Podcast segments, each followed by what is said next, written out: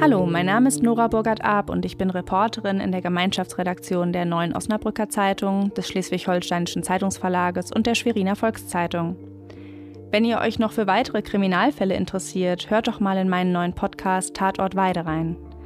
Darin beschäftige ich mich intensiv mit sogenannten Pferderippern.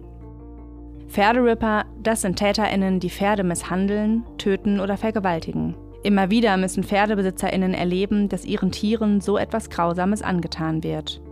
Eine von ihnen ist Lisa Kaufmann. Also ich glaube, das ganze Pferdeleben, das ganze Dorf, alles war wie in einer Schockstarre. Das war eine Panik, eine Hilflosigkeit.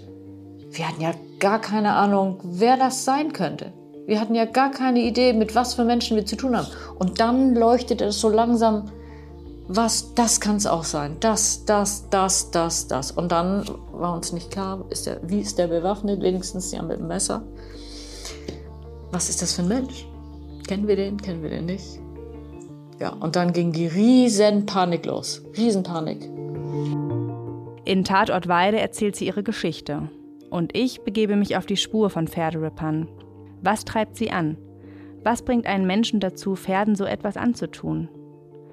Darüber hinaus geht es in dem Podcast um TierquälerInnen im Darknet, juristische Möglichkeiten, Tierschutz und um Herausforderungen in der Polizeiarbeit. Tatort Weide ist überall dort zu hören, wo es Podcasts gibt. Bei Spotify, bei Apple oder auf den Nachrichtenportalen von noz.de, saz.de und svz.de. Ich freue mich, wenn ihr reinhört.